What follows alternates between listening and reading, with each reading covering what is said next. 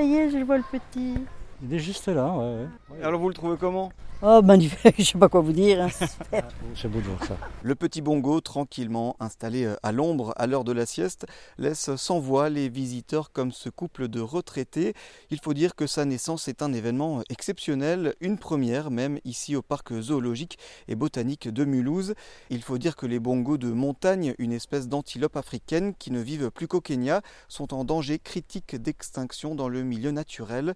Le directeur du parc Brice Lefaux nous présente cette espèce. Un bongo, c'est une grosse antilope, bien massive, avec des cornes qui sont assez grandes et qui vit dans les euh, forêts, notamment dans les forêts un peu marécageuses, ou euh, pour une certaine population dans les montagnes, au-dessus de 2000 mètres d'altitude, au Kenya notamment. C'est ça un bongo. Ça se caractérise avec un visage qui est très, très particulier, des taches blanches, noires sur un corps brun et des rayures blanches euh, sur tout le corps. Tout ça, ça sert de camouflage et ça permet notamment en forêt de passer inaperçu auprès des prédateurs. Ça a des grandes oreilles, comme tous les animaux de forêt en fait, ils ont des grandes oreilles parce que la communication par le son est importante. On voit aussi au niveau des onglons une particularité, c'est que les onglons peuvent facilement être séparés, Enfin, ça permet de bien... euh, bien avoir des appuis dans, les terrains très meubles de la forêt. Et puis c'est assez massif, c'est-à-dire que quand ça a besoin de courir, ça peut courir très vite et ça peut charger très fort. Pour cette naissance, il a fallu mettre les bongos dans des conditions optimales, proches de leur milieu naturel, nous explique Justine Godin, la responsable des herbivores du parc.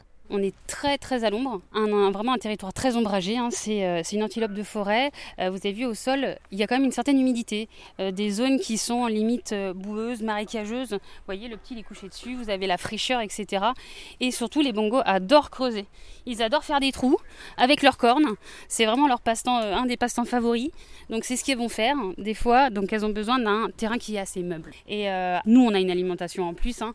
En captivité, elles vont avoir des légumes comme des carottes par exemple, de la betterave ou encore des légumes à feuilles, de la luzerne ou encore de la pulpe de betterave et également des granulés. C'est un peu varié tout ça. Une naissance vue comme un beau cadeau pour le parc qui fête cette année sa 155e année d'existence.